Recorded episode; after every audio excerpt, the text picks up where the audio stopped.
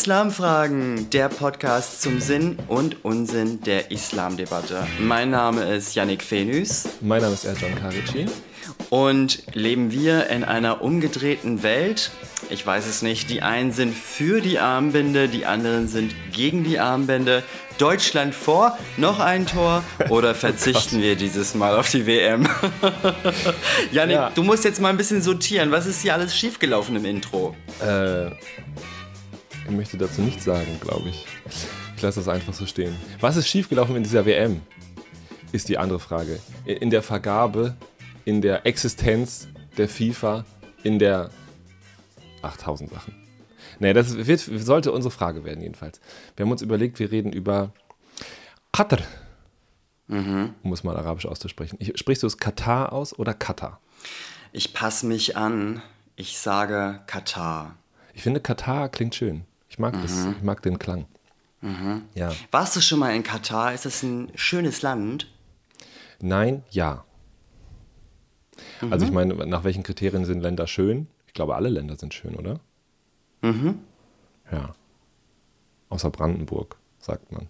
Nein, das hm. sagt nur Reinhard Grebe. Das sagt nur Reinhard Grebe. Ich weiß nichts darüber. Ähm, mhm. Also, ich glaube schon, dass es ein schönes Land ist. Zumindest landschaftlich oder was es so hergibt und keine Ahnung. Ich war mhm. noch nicht in Katar, nee. Ähm, mhm. Was war das nächste, wo ich dran war? Geografisch, Syrien vielleicht? Nee, ja. Ägypten, Ägypten, denke ich mal. Ah ja? Mhm. ja? Kommt so davon. Ja. Genau. Ich war eine Zeit lang in Palästina und dann in Israel. Das ja. war auch spannend. Ja. War auch ein Stück weg. Ja. Liebe Zuhörerinnen, liebe Zuhörer, ihr merkt, wir sind gut drauf. Zum einen, weil jetzt bald natürlich Winter- und Weihnachtszeit ist und die Gasspeicher sind gefüllt. Und des Weiteren haben Yannick und ich gestern gemeinsame Seminare gegeben. Das hat richtig gut geklappt und jetzt freuen wir uns wieder mit euch gemeinsam hier in dieser Podcast-Folge zu sein, in der wir uns einige unterschiedliche Fragen stellen wollen rund um die WM. Zum aktuellen Zeitpunkt ist Deutschland ja noch drin. Wir sind noch in den Vorrundespielen. 1-0 hat die Mannschaft, hat das Team gegen Japan verloren. 1-1 gegen die Spieler aus Spanien. Yannick, bist du eigentlich ein Fußballfan? Ich wollte gerade sagen, liest du das ab? Oder, oder weißt du das? Nee, das habe ich im Kopf. ich bin, ich Oh ja, Ahnung. ich muss mich outen. Ich, äh, ich sehe die Spiele. Es ist ja auch im Moment eine große Frage. Entschuldige, jetzt falle ich dir direkt ins Wort. Ist gut, ist gut. Die, die große Frage ist ja auch unter den Menschen, schaust du die WM oder doch eher nicht? Betrachtest ja. du das politisch oder doch eher sportlich? Also wir haben viele Fragen hier am heutigen Abend. Wir sind also von, von der, von der ähm, Smalltalk-Einstiegsfrage, heizt du schon oder frierst du noch, übergegangen zu, guckst du oder guckst du nicht. Mhm. Das ist jetzt der neue Opener, habe ich gehört. Mhm. Mhm. Äh, ich gucke nicht. Ich habe auch keine Zeit, glaube ich, dafür. Wann laufen die Spiele? Ich bin, ich weiß es nicht. Ich habe letztens, ähm, als ich mit dem Zug unterwegs war nach Berlin, mhm. da habe ich äh, innegehalten, eine Pommes gegessen im Bahnhof und da lief Fußball. Und dann hatte ich kurz irgendwie so ein ähm, wohliges Gefühl und saß da zwischen mhm. Menschen, die zu komischen Zeiten Bier getrunken haben und äh, habe Fußball geguckt zehn mhm. Minuten. Dann ging mein Zug. Das ist das nächste, was ich dran war an dieser, also an dem tatsächlichen Fußballgeschehen. Klar, sonst kriege ich viel mit über Social Media, über äh, ja, also über das, was drumherum passiert. Ne? Und da ist natürlich auch immer zwangsläufig ein bisschen Sport mit, mit drin, ja, weil mhm. hier und da mal ein Ergebnis fällt oder über Spiele berichtet wird. Ähm, manchmal habe ich das Bedürfnis, Fußball zu gucken, ähm, weil ich manchmal so das Bedürfnis habe, äh, mich mit irgendwas Irrelevantem zu beschäftigen. Ja, deswegen äh, mag ich auch gerne so Fantasy-Shit und Payment-Paper-Kram und, mhm. und Computerspielen, weil ich so das manchmal das Bedürfnis habe, mich so aus der Realität zu entziehen.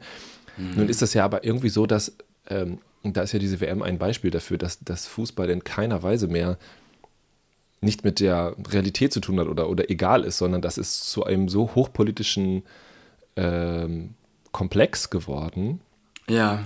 dass ja, da einem vielleicht so ein bisschen die Leichtigkeit abgeht. Na gut, egal, unser Thema soll auch nicht sein, ob wir jetzt diese WM äh, äh, gucken oder nicht, ob jemand die Spiele guckt oder nicht.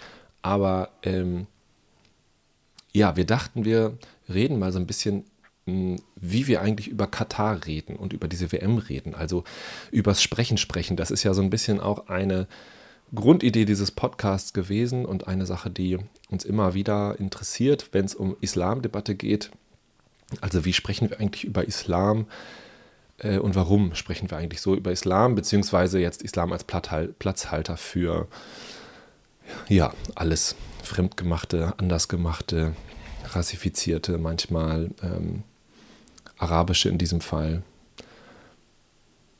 Ja, so, und da dachten wir, da gibt es einiges zu, zu sagen.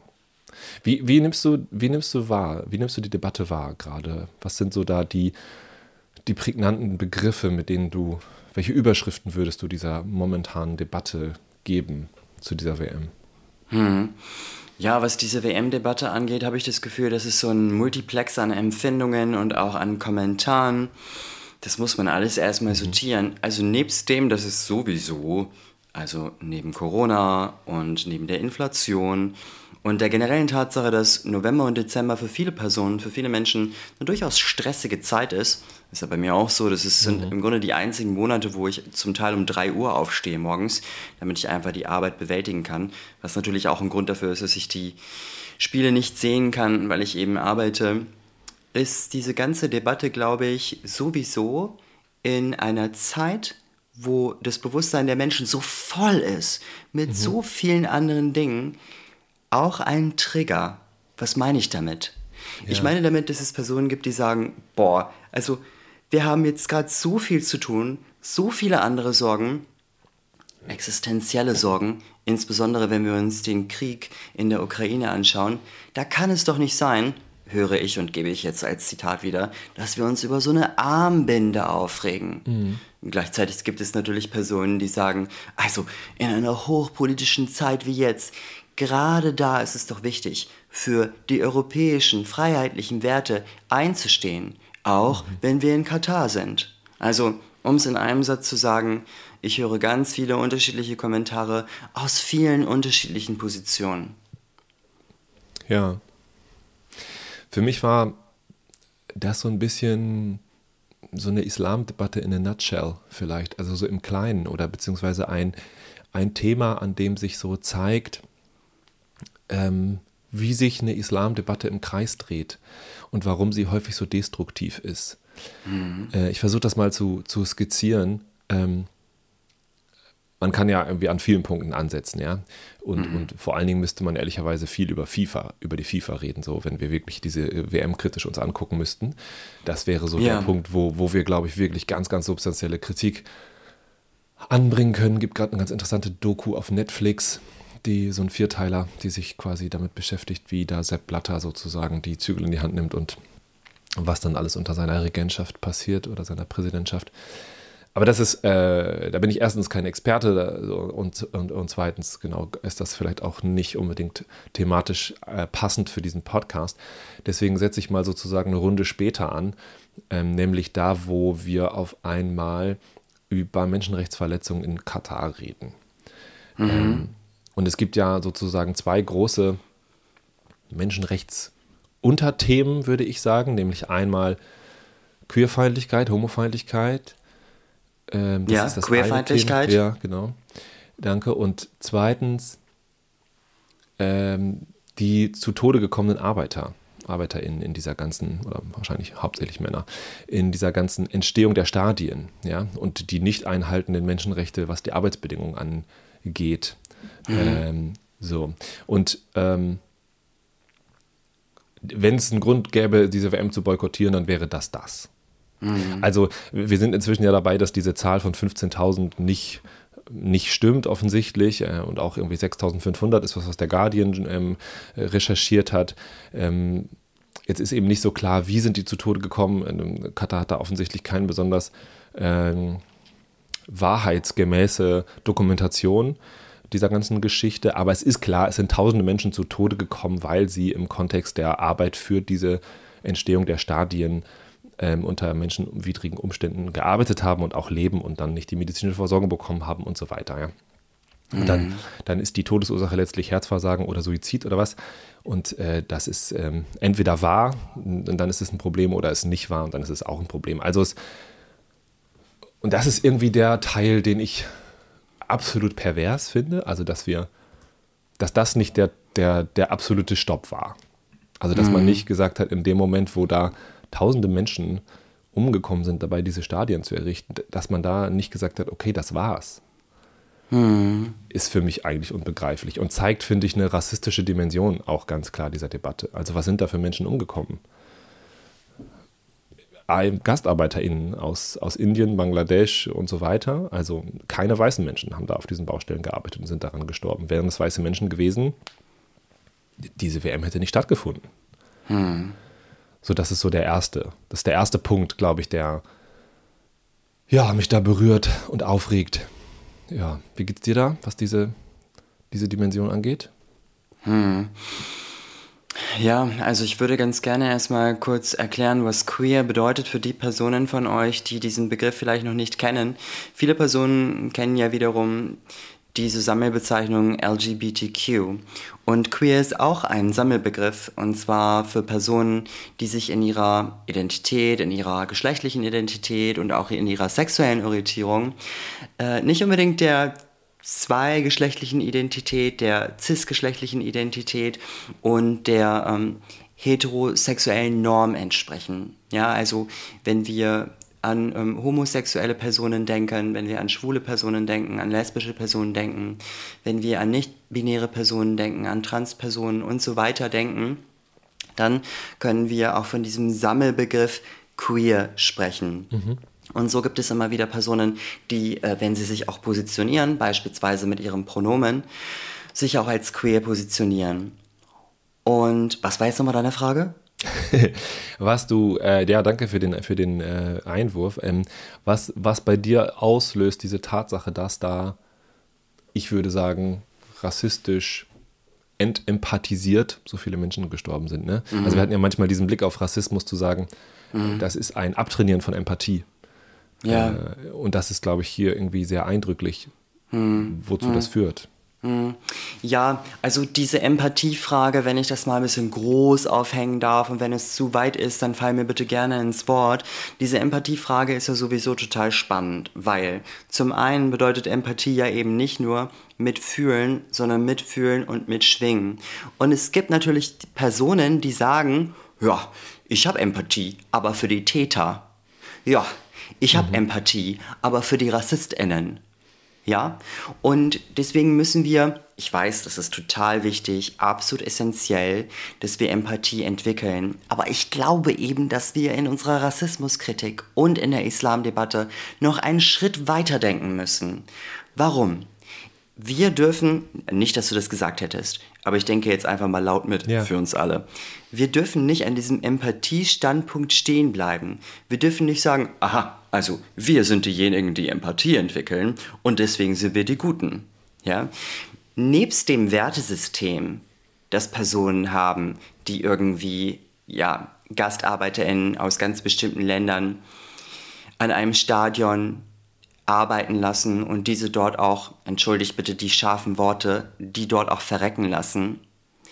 Nebst dem, dass es dafür ein bestimmtes Wertesystem braucht und auch und jetzt könnte es sein, dass es unterschiedliche Beschwerdemessages von euch kommt, aber ich sag's trotzdem, wo es auch ein gewisses Menschenbild herrscht. Und Achtung, nein, ich beziehe dieses Menschenbild nicht auf die gesamte Nation, nicht auf das gesamte Land, aber dann doch auf diese gewissen Bauherren. Und ich sage jetzt auch mal absichtlich Bauherren, denn im Sorry for that, aber im Bereich oder im Thema Katar werden das keine Herrinnen sein, für all diejenigen von euch, die gerne gendern, das mache ich normalerweise auch. Also nebst diesem Wertesystem und dem Menschenbild gibt es da vielleicht auch eben Empathie für diejenigen, die dieses für uns schräge Wertebild und dieses schräge Menschenbild pressieren wollen, um es in einem Satz runter zu sagen, was ich denke. Nur weil wir jetzt hier aus unserer Position, also Janik, du und ich meinetwegen, ein ganz bestimmtes Menschenbild haben, ein ganz bestimmtes Wertebild haben und eine ganz bestimmte Empathie haben, die rassismuskritisch ist, heißt es nicht, dass gewisse Personen in Katar Werte, Menschenbild und Empathie nicht hätten. Sie führen diese unterschiedlichen drei Bereiche, die ich jetzt gerade beleuchte, einfach auf eine Art und Weise aus, die mit unserem Menschenbild, unserem Wertebild und unserer, unserem Empathieverständnis nicht übereingeht. Und einen Satz muss ich noch hinzufügen. Ja. Ich habe einige Bekannte, ent, okay, entfernte Bekannte, die, die ich super finde, von denen ich weiß, dass sie auch eine gute Beziehung zu mir haben, die sehr klar für sich argumentieren können, ja, pff, ist doch alles okay, was in Katar passiert. Okay, jetzt rege ich mich auf. Ich gehe mal zurück ab an dich. Aufregen ist gut. Äh, ja, aufregen ist gut. Ein bisschen Emotion braucht es auch, um sich da zu empören. Und empören ist auch was, was in dieser Debatte manchmal, naja, vielleicht auch manchmal zu viel passiert, aber manchmal auch zu wenig. Da wären wir schon fast wieder beim nächsten Punkt. Ja, also Empathie oder wie auch immer man sie definiert, als Mitfühlen, Mitschwingen, ähm, genau, fehlt sicherlich auch entscheidende Entscheidern in, in Katar, ja, genauso wie es hier vielen Menschen fehlt. Ja, Rassismus ist ja nichts, was, was nur von weißen Menschen ausgeht in diesem Kontext, ja. Also auch ähm, der Umgang mit Gastarbeiterinnen in Katar. Oh Janik, jetzt muss ich dich unterbrechen. Ja. Sorry. Ich muss es unbedingt sagen. Ich will dir nicht, will dir nicht in deine Gedanken brechen. Also, Empathie ist die Fähigkeit, sich in andere Menschen einzufühlen. Ne? Gehen wir mal nur so weit. Gehen ja. wir mal nur so weit. Also ja. ich finde, es ist ja ein bisschen mehr, aber gehen wir mal nur so weit. Denkst du, die Entscheider in Katar haben nicht die Fähigkeit, sich in die Leute einzufühlen? Also es braucht ja auch eine gewisse Bereitschaft. Menschen Schutz zu geben. Aber diese Entscheider dort, die haben doch eigentlich auch die Fähigkeit, sich in Menschen einzufühlen. Und trotzdem sagen sie ja, ist mir egal, wenn da Menschen sterben. Ja, genau. Die Frage ist ja, in welche Menschen. deswegen bin ich bei Rassismus also alle Menschen sind in der Lage, äh, sei denn sie entsprechen der vermutlich nicht korrekten Definition in meinem Kopf von Soziopath, mhm. äh, dann haben sie die vielleicht nicht die Fähigkeit. Aber das mhm. ist ja gerade der Punkt. Also es geht nicht um Fähigkeit, ne? das ist vielleicht tatsächlich falsch formuliert, sondern es geht um, um, um den Willen oder um die Bereitschaft oder um die Sensibilität oder um die Frage, mit wem ähm, habe ich Empathie und mit wem habe ich keine Empathie. Mhm. Und ähm, sicherlich haben wir Empathie mit ihren Kindern äh, mit ihren Freunden, mit ihren Familien, mit ihren Verwandten, mhm. mit wem auch immer. Aber sie haben eben nicht Empathie mit den Leuten, die, wie du sagst, da auf diesen Baustellen verrecken. Ja, ja, wenn ich an die Soziopathie denke, oh, ich glaube, das habe ich bei Susanne Grieger-Langer ge ge gelernt. Wenn ich an die ähm, Soziopathie denke, dann denke ich auch ganz viel an Schuldbewusstsein. Beziehungsweise, ich weiß, es ist eine massive mhm. Reduktion jetzt, ähm, kein Schuldbewusstsein zu haben. Ja. Und Schuldbewusstsein entsteht ja auch, wenn du ein ganz bestimmtes Menschenbild hast, beziehungsweise du hast vielleicht kein Schuldbewusstsein oder die Leute dort haben vielleicht kein Schuldbewusstsein, wenn das Menschenbild und das Wertesystem eben, ja, diese Form von Mord, beziehungsweise passiven Mord, beziehungsweise sekundären Mord, wenn das gar nicht, wenn das dieses Wertesystem gar nicht tangiert. Ja. Schuldbewusstsein, krasser ja. Begriff. Ja. Aber genau, es gehört zu, wenn man möchte, Empathie dazu. Mhm. Ja, ja. Auf jeden Fall. Und das ist ziemlicher Abfuck. So, und das hätte das aus sein müssen. Eigentlich, ja. Jetzt könnte man sagen, okay, aber an anderer Stelle, in anderen Ländern hätten andere Dinge auch das aus sein müssen. Und dann sind wir im Kontext von, von dem sogenannten Whataboutism, also ja, mhm. quasi einbringen, was woanders schief läuft, um ähm, vielleicht zu rechtfertigen oder klein zu reden oder in Perspektive zu rücken, was äh, an der Stelle schief läuft, über die man eigentlich gerade redet. Und über Whataboutism kann man eine Menge sagen. Ähm, grundsätzlich finde ich das nicht äh, grundsätzlich abzulehnen, ja, weil genau darum geht es häufig tatsächlich, Sachen in Perspektive zu rücken ja, und zu gucken, wie ist es woanders. Äh, und erst durch einen Vergleich kommen wir in eine, in eine Analyse und in ein gutes Verständnis von Dingen. Ähm, gleichzeitig muss es natürlich auch möglich sein, über bestimmte isolierte Bereiche kritisch zu sprechen, ohne jedes Mal die ja. ganze Landkarte aufzumachen. Ne? Und das ist auch wieder was, was ähm, hier in dieser Debatte, glaube ich, immer wieder so sichtbar wird als, als Spannungsfeld, ja. Also welche Räume in der Gesellschaft haben wir, um uns auf ein Thema zu konzentrieren und wo ist es sinnvoll, das zu tun, wo müssen wir Vergleiche herstellen, wo müssen wir Sachen in Relation setzen. Also wenn wir beispielsweise die These aufstellen, es gibt eine rassistische Berichterstattung über was auch immer in Katar passiert. Ja, sei es jetzt mhm. Menschenrechtsverletzungen oder sei es auch positive Dinge, aber trotzdem kann man ja auch rassistisch darauf blicken. Mhm. Äh, auch bei berechtigter Kritik. Also nehmen wir mal die These, ja, es gibt diese rassistische oder rassistisch gefärbte Berichterstattung, dann ähm, fällt das schwer, das zu analysieren, ohne das ins Verhältnis zu setzen, zum Beispiel zur Frage, wie wurde über Olympischen Spiele in Russland gesprochen oder über ja. China gesprochen oder an anderen Stellen gesprochen, ja. Also mhm. gerade durch diesen Vergleich ja wird klar, was wird überhaupt thematisiert, welche Fragen stellen wir, was finden wir problematisch, was nehmen wir hin und so weiter. Mhm. Also ähm, und da ist vielleicht nochmal auch ein Spezifikum eventuell, ähm, kommt mir als Gedanke des, des Orientalismus ähm, präsent, also dass wir uns gerade an dem besonders reiben, was uns nah ist. Und ich sage das manchmal in meinen Workshops, ja. Also für, für Michel Foucault ist der Orient der Trennungsstrich europäischer Identität. Also er sagt, mhm. wir haben quasi, äh, oder die französische Gesellschaft hat sich gefunden in ihrer Identität, als sie angefangen hat, ähm, Psychiatrien zu bauen, Menschen wegzusperren und sie als unnormal zu definieren. Und in dieser Definierung des anderen, des Unnormalen, lag quasi implizit auch die Formulierung der Frage, wer sind wir als normale Gesellschaft? Also wenn ich sage, mhm. wer ist mhm. falsch, dann sage ich gleichzeitig, wer ist richtig. Wenn ich sage mhm. wild, wer ist, dann sage ich gleichzeitig, wer ist zivilisiert. Wenn ich sage, wer ist böse, sage ich gleichzeitig, wer ist gut. Wenn ich sage, die anderen sind Antisemiten, sage ich gleichzeitig, ich bin's nicht. Und für Foucault hat, hat der Orient so als Konstrukt, als Projektionsfläche genau auch diese Funktion für die europäische Identität. Zu sagen, wir grenzen uns ab vom Orient und dadurch finden wir zu uns selbst als, als EuropäerInnen. Und das funktioniert in Abgrenzung zu China nicht. Weil China nicht nah genug dran ist. So, metaphorisch als auch physisch funktioniert die Abgrenzung nicht. Ich kann mich nur von etwas abgrenzen, habe nur das Bedürfnis, mich von etwas abzugrenzen, was, was überhaupt so nah ist, dass, dass es eine Grenze geben kann, eine gemeinsame sozusagen.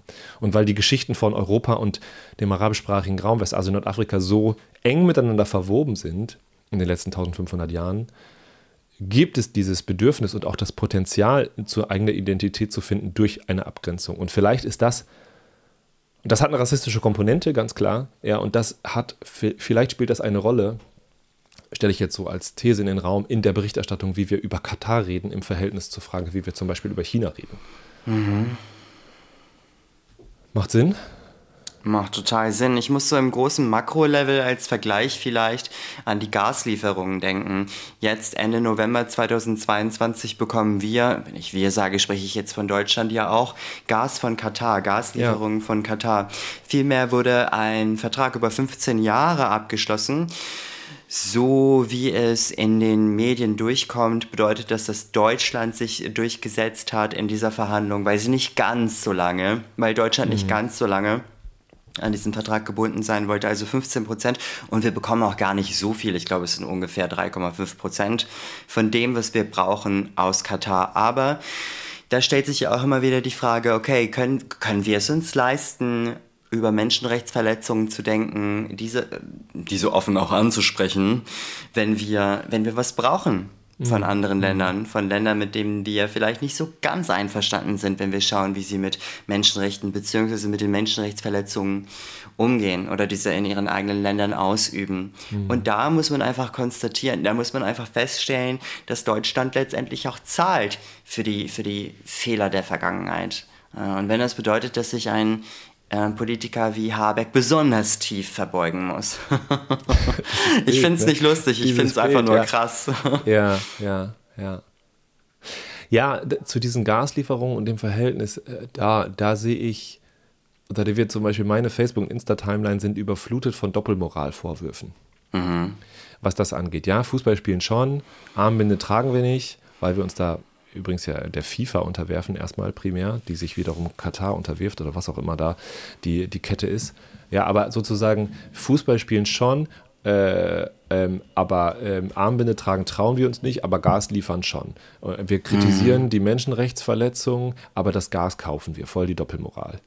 Mhm. Das finde ich einfach überhaupt nicht. Also es ist irgendwie ein ziemlich eklatanter Unterschied, ob ich auf eine WM boykottiere oder kein Gas mehr kaufe. Hm. Ich weiß nicht, in welchen Köpfen das eine Doppelmoral ist, ob ich sozusagen dafür sorge, dass meine Kinder nicht erfrieren im Winter oder ob ich dafür sorge, dass äh, ja, wir halt kein Fußball gucken im November. Das ist irgendwie hm. eine seltsame Parallele. Also, oder ist da irgendwas seltsam in meinem Kopf? Also, ich sehe da keine Doppelmoral. Ich sehe da ein moralisches Dilemma auf jeden Fall, ne? Alles voll davon. Mhm. Aber das fängt jetzt sozusagen nicht bei der Fußball-WM an, sondern das ist sozusagen die Gaslieferung ganz für sich genommen, sind ein moralisches Dilemma. Und da geht es um geopolitische ja, Machtverhältnisse, Situationen, Zwänge und so weiter. Mhm. Und jetzt, jetzt, jetzt sagt man irgendwie, ja, guck mal, Annalena Baerbock hat gesagt vor zwei Jahren, man soll die WM boykottieren und, und Habeck musste sich ganz tief verbeugen. Und äh, ja, was ist das jetzt für ein grüner ähm, Dingsminister? Und ich denke so, ja, pff, also ich hätte gerne Gas im Winter. Mhm. Und ich weiß, mhm. dass, das, äh, dass das alles riesengroße Scheiße ist. Aber das in, den, in, der gleichen, in dem gleichen Atemzug zu sagen, dass WM boykottieren irgendwie auf dem gleichen Level wäre, finde ich absurd. Mhm. Also, mhm. was verlieren wir, wenn wir die WM boykottieren? Lass uns noch mal kurz über Social Media sprechen. Du sprachst vorhin die Timelines an der unterschiedlichen ja. sozialen Netzwerke, Facebook oder auch Instagram. Da läuft natürlich auch ganz schön viel Fake News und ganz schön viele Verschwörungstheorien und manchmal sieht man Kommentare und Videos von Plattformen, die normalerweise echt sehr ernsthaft berichten. Mhm. Dir ist ein Video begegnet, das dich zumindest ziemlich irritiert hat. ja, das hat mich irritiert, weil da so eine ZDF-Heute-Reporterin in äh, Katar steht und äh, um sie rum so Menschen laufen und sie sagt, ja, wir haben uns hier tatsächlich in die Menge begeben äh, und wir haben die Menschen, es sind tatsächlich Menschen äh, und wir haben sie angefasst und berührt und sind mit ihnen ins Gespräch gegangen. Dass man denkt, hä, was, was ist mit dir nicht in Ordnung? Und mhm. dann äh, stellt man fest, ja, es sind Menschen, aber es sind Menschen aus Bangladesch. Was ist das für ein Aber?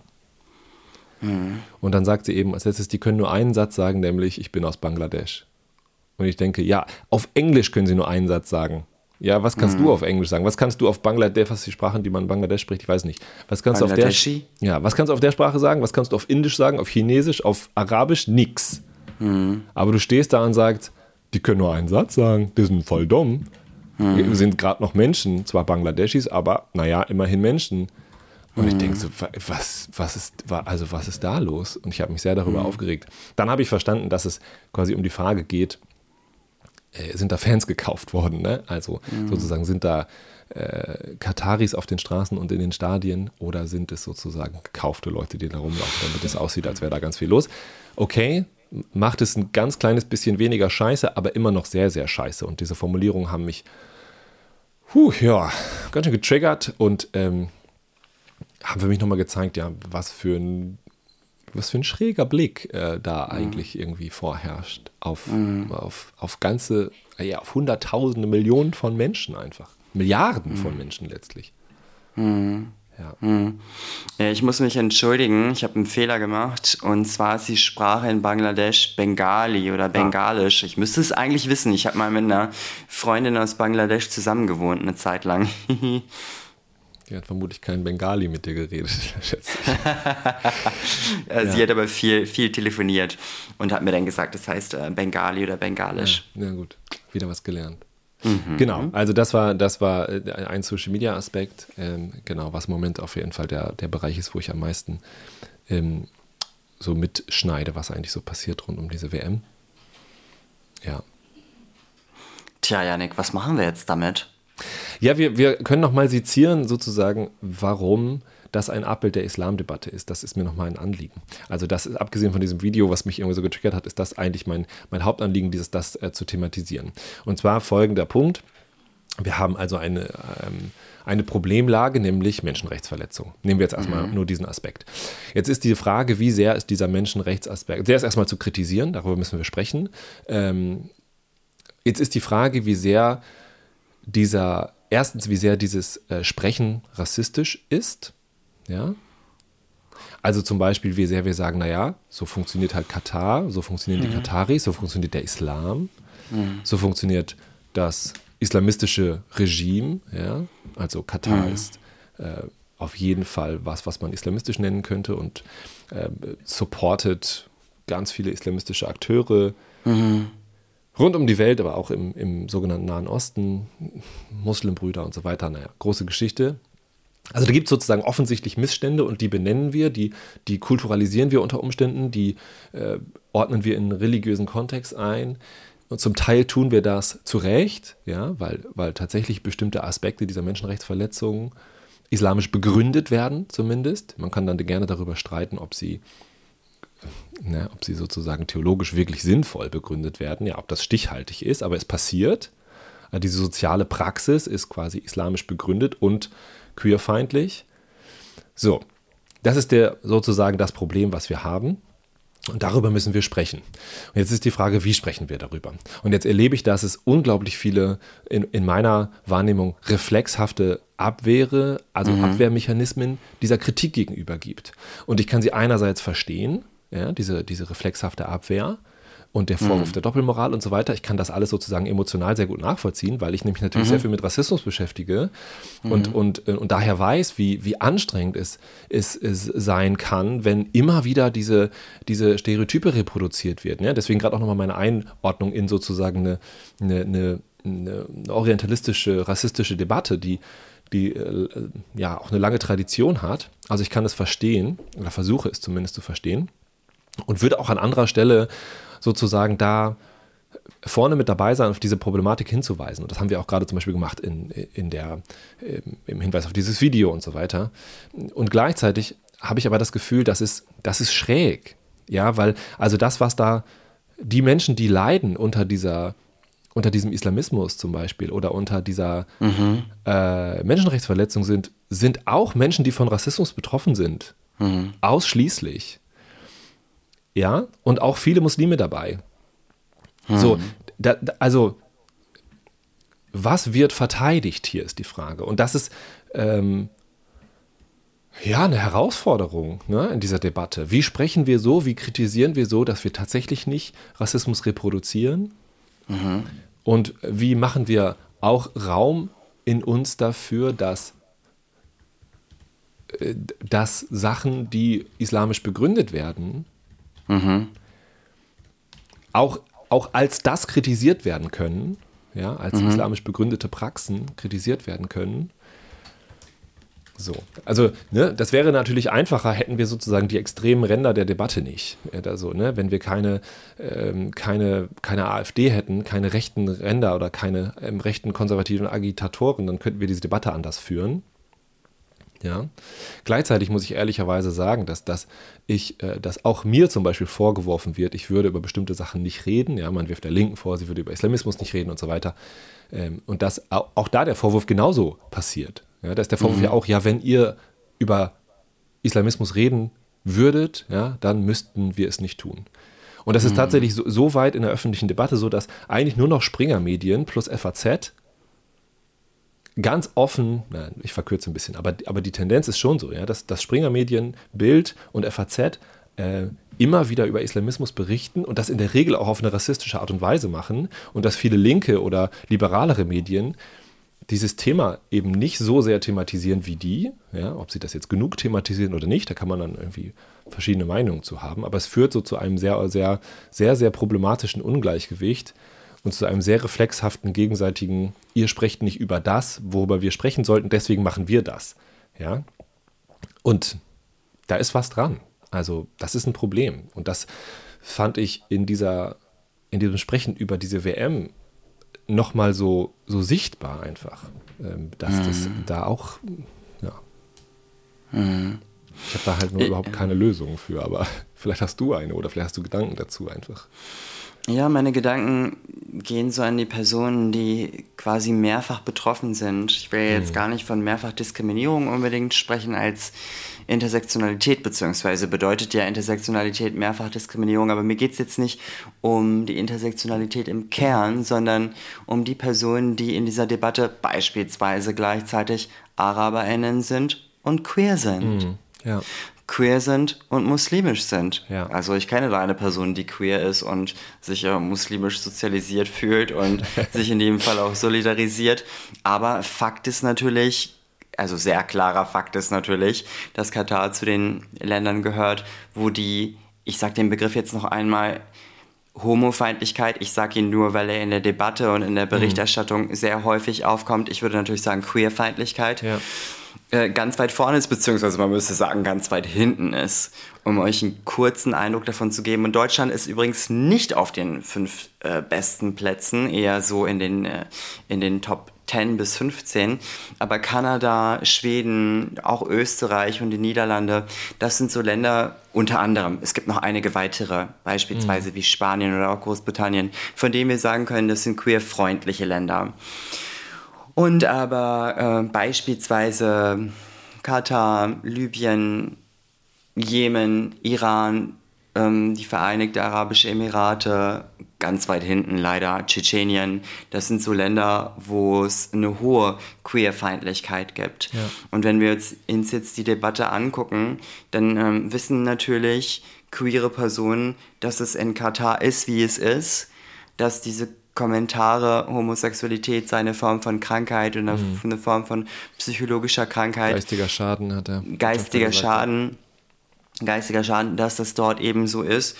Und trotzdem blutet einem natürlich das Herz, weil man sich weiterhin mit dem Islam oder mit dem eigenen muslimisch Sein identifiziert und mit, mit äh, Musliminnen solidarisieren möchte. Also es ist echt ein großer Spagat, den ja. da einige Personen machen müssen. Und ja. das reißt einen innerlich auch mal auseinander. Ja. Und das ist eine also sozusagen eine, eine Aufgabe, glaube ich, die jetzt in der Art und Weise, wie wir gerade Debatten führen und wer sie beteiligt, wer sich an beteiligt an diesen Debatten und wer sie auch dominiert, nicht zu lösen ist. Ähm, ja, also wir kommen da irgendwie auf eine gewisse Art und Weise nicht raus, habe ich, hab ich so ein bisschen das Gefühl. Und das ist manchmal was, was mich frustriert und manchmal ist es was, was mich total anspornt. Ja, also manchmal habe ich äh, die, die, den Gedanken zu denken, oh, ey, ist auch alles, ach, whatever, lass mich alle in Ruhe. Hm. Ja, weil ich so sehe, wie sowas instrumentalisiert wird beispielsweise, ja, also wie ähm, auf einmal irgendwelche konservativen Spinner zu den äh, größten Kritikern von Queerfeindlichkeit werden, weil sie eben bei, bei den anderen, ja, bei Muslimen stattfindet. Und das gleiche passiert ja irgendwie auch ähm, mit Antisemitismusvorwürfen beispielsweise, ja. Also wie die AfD ist ganz groß darin, über den Antisemitismus unter Musliminnen zu reden, aber das ist eine, eine Derailing-Strategie letztlich, eine Ablenkung. Das ist eine einfach eine, eine Instrumentalisierung. Mhm. Ähm, ja, und das ist sehr super frustrierend, weil es natürlich funktioniert und gesellschaftlich total gut aufgeht. Und manchmal mhm. ist es andersrum ein totaler Ansporn äh, für mich, dass ich so denke, ja, aber genau das will ich versuchen herauszufinden und, und, und zu gucken für mich. Viele, viele, viele Menschen machen das auf eine sehr, sehr mhm. produktive, gute Art und Weise. Ähm, und manchmal schaffe ich das auch, aber wie sozusagen sind Probleme, die gewisse kulturelle Bezüge aufweisen, religiöse Bezüge aufweisen, die zum Beispiel koranisch begründet werden oder was auch immer, ähm, wieder unabhängig davon, ob das jetzt eine legitime, sinnvolle theologische Herleitung ist oder nicht, aber das passiert, das ist also soziale Praxis. Wie kann ich darüber sprechen zu einem Publikum, ähm, das eben repräsentativ ist für, für eine deutsche Mehrheitsbevölkerung, wo ich also weiß, es besteht eine, eine strukturelle Islamfeindlichkeit, ein struktureller Rassismus. Wie kann ich so sprechen, dass, dass ich nicht diesen Rassismus reproduziere und trotzdem diese Themen problematisiere? Hm. Was sagen deine muslimischen Freunde in deiner Communities und deinen Communities zu der aktuellen Katar-Debatte? Also, das, was ich ja, vor allen Dingen über Social Media mitbekomme, ist, dass es ähm, ja, dass es da auch einen großen Frust gibt, glaube ich, ne, was diese Berichterstattung angeht. Und dass mhm. ich glaube auch so diese Zerrissenheit, die du gerade ansprichst, jetzt ähm, unabhängig nochmal vom, von der Queerfeindlichkeit, die da verhandelt wird, sondern einfach generell. Mhm. Ja, also, na klar, äh, ne, also Person ist von Rassismus betroffen in Deutschland, regt sich über diesen Diskurs auf, aber ist deswegen ja nicht, findet deswegen nicht auf einmal Menschenrechtsverletzung gut. Das ist ja eine absurde, ein absurder Zusammenhang. Mhm. Das heißt, auch da gibt es ein Dilemma, ja. Also auch da äh, oder nehme ich so wahr, äh, und eine Wut und ein Dilemma. Und manchmal habe ich das Gefühl, Leute schaffen das auf eine sehr, sehr gute Art und Weise, das gemeinsam zu besprechen. Und manchmal habe ich das Gefühl, ähm, auch da wird sich in eine reflexhafte äh, Von sich Weisung geflüchtet oder in ein wütend werden ja, über einzelne Aspekte, mhm. Die so dann aus der Gesamtdebatte rausgelöst werden. Und ich denke dann, ja, Leute, das, das, ich verstehe, dass euch das sauer macht, aber mir fehlt da irgendwie so der, der Draufblick. Also, ja, worüber reden wir hier eigentlich? Wenn zum Beispiel gesprochen wird darüber, wir sollen irgendwie keine Werte exportieren oder was auch immer, oder wir sollen mal irgendwie ähm, fremde Kulturen akzeptieren, wie sie sind. Und ich denke, pff, nee, ich, ich, ich akzeptiere nicht, äh, dass bei aller Rassismuskritik, ich akzeptiere nicht, dass äh, äh, tausende Arbeiter umkommen, dabei irgendwelche mhm. Stadien mhm. zu bauen. Und ich akzeptiere auch nicht, dass, dass queere Menschen äh, als Menschen mit geistigem Schaden dahingestellt werden. Das ist, da gibt es nichts dran zu akzeptieren. Da gibt es auch nichts mhm. dran zu respektieren. Also da, mhm. da ist ja die Grenze völlig klar und auch unverhandelbar. Mhm. Das Einzige, worüber wir reden können, ist, wie reden wir darüber? Ja, da bin ich voll an Bord. Mhm. Aber, aber auf irgendwie so ein, fasst euch mal an die eigene Nase Geschichte. Ja, das muss passieren, aber das ersetzt nicht die Kritik, sondern das muss eine Gleichzeitigkeit sein. Hm. Hm. Ich muss gerade noch an queer sein und muslimisch sein denken und auch, ja, klingt ein bisschen groß, aber ich sage es einfach mal an den Koran denken. Ich habe in, meinem, in meiner Kindheit und Jugendzeit immer gelernt, dass im Koran nicht steht, dass Homosexualität bzw. queer sein verboten wäre. Mhm. Also dass der Koran durchaus so interpretiert oder dass eine gewisse Sure, ich weiß nicht, welche das ist und ich weiß auch nicht, welcher Vers das ist, dass eine gewisse Sure eben ähm, nicht so interpret zu interpretieren sei, dass Homosexualität verboten ist, sondern so zu interpretieren sei, dass der Mensch sein, sein, seine Partnerin in einem anderen Menschen finden wird und da, da ist es egal, was das Geschlecht ist. Du hast ja unter anderem Islamwissenschaften studiert. Kennst du denn die Antwort darauf, ob Homosexualität ganz explizit im Islam verboten ist? Äh, die Antwort darauf. Ähm, also diese Formulierung im Islam verboten ist irgendwie schräg, ja, weil also ich denke, dass äh, der Islam, um, um, mal meine eigene erste Folge zu zitieren hier, der Islam ist kein Subjekt, ja. Also mhm. Religionen machen nichts. Es sind immer Menschen, die was machen.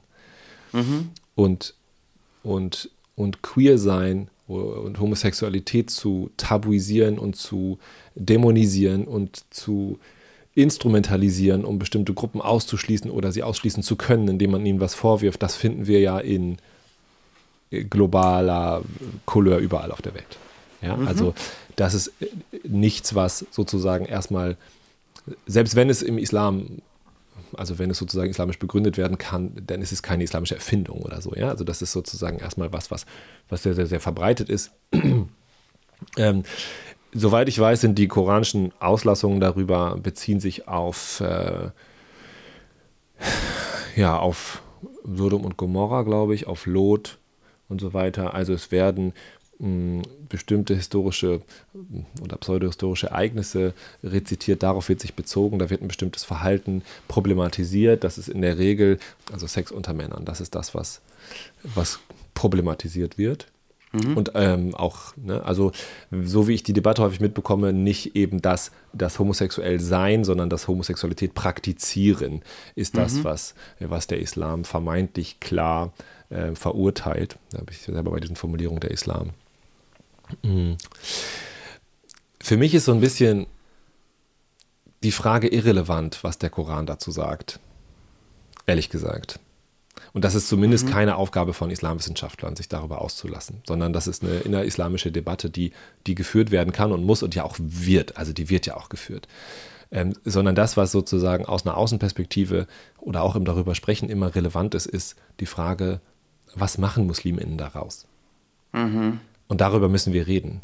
Ja, und mhm. letztlich ist mir, wenn ich das mal so, so ganz deutlich sagen kann, scheißegal, was darin steht. Wenn daraus Homofeindlichkeit, sorry, jetzt habe ich wieder gesagt, Queerfeindlichkeit abgeleitet wird, dann habe ich mhm. damit ein Problem. Mhm. Also so, und dann ist mir total egal, ob das jetzt irgendwie eine, mhm. eine, eine far-fetched Interpretation ist. Mhm. Äh, ja, das, das ist mir dann Wumpe. So, ja. Dann kann ich halt hingehen und sagen, aber Moment mal, ihr versteht euer äh, eigenes heiliges Buch nicht richtig. Was für ein bekloppter Ansatz. Mhm. So, da muss man einfach, letztlich muss ich, finde ich, die soziale Praxis angucken.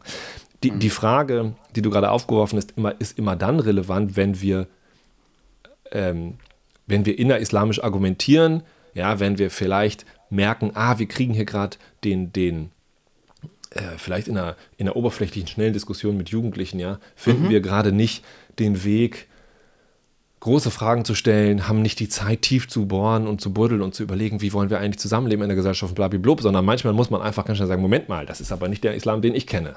Da gibt es auch einen anderen äh, Blick drauf. Ja? Das kann manchmal helfen, um, mhm. um eine Situation aufzubrechen, um eine andere Perspektive reinzuwerfen und so weiter. Und es kann, es ist dann wichtig auch, dann nochmal ganz klar zwischen Islam und Musliminnen oder Auslegung, Interpretation zu unterscheiden, wenn wir mit Menschen zu tun haben, die da sehr einen kritischen Blick auf Islam haben. Mhm. Weil wir eben in der Debatte ja diese Idee haben, Muslime sind, was Islam ist. Ja, also alles, was Muslime tun, sozusagen, ziehen sie aus mhm. dem Koran und alles, was sie tun, legitimieren sie auch mit dem Koran. Und diesen mhm. Zahn zu ziehen, äh, mhm. ist wichtig. Und dann, da ist es, dafür ist es auch wichtig, sozusagen Interpretationsvielfalt aufzumachen. Mhm. So, das ist sozusagen irgendwie auch eine theoretische Diskussion und praktisch letztlich, aber um das nochmal zu sagen, ist es nicht relevant letztlich, was drinsteht, sondern relevant ist, was wird daraus gemacht. Und mein Blick wäre, dass Islam, aber auch Religion im Allgemeinen an, Anlass bietet für alle möglichen Interpretationen. Und das ist das, mhm. was, was dazu führt, dass Religionen erfolgreich sind. Also entschuldige mal, worauf sollen sich bitte zwei Milliarden Menschen einigen? Was mhm. für eine Vorstellung. Das kann nur funktionieren, weil Islam eben nicht klar definierbar ist und in irgendwie drei Worten erklärbar ist, sondern weil es ganz viel Raum bietet für Projektion und weil alle Menschen sich da ganz unterschiedlich wiederfinden. Deswegen ist Religion so ein Massenphänomen. Ja? Also mhm. wenn es so klar wäre, wie es tut, dann, dann wäre, das, wäre das in keiner Weise so ein Riesending. Da bin ich mir sehr, sehr sicher. Und mhm. deswegen ist gerade die Stärke von Religion, glaube ich, interpretierbar zu sein und unklar zu sein. So mhm. an, an, vielen Punkten. Ne? Und eben an, mhm. Anlass zu bieten für ganz, ganz viele Menschen da anzudocken. So, mhm. das würde ich sagen. Ein einziger Punkt, der jetzt mhm. noch fehlt in dieser, in dieser Abhandlung hier in meinem Monolog über diese ganze Thematik, ist natürlich, dass die, die Kriminalisierung von Homosexualität und von Queerness in den meisten arabisch-muslimischen Ländern gerade keine äh, also nicht von arabisch-muslimischen Herrschern, also in der Regel nicht, nicht gewählt, sowieso nicht, ne? Das heißt, wie, wie repräsentativ sind sie schon, aber diese sind eben keine genuin islamischen Gesetzgebungen oder so, sondern Kriminalisierung von Homosexualität und Queerness ist passiert in der Kolonialzeit von Briten und Franzosen in erster Linie. Also auch mhm. das ist sozusagen nochmal ein Puzzleteil, ja.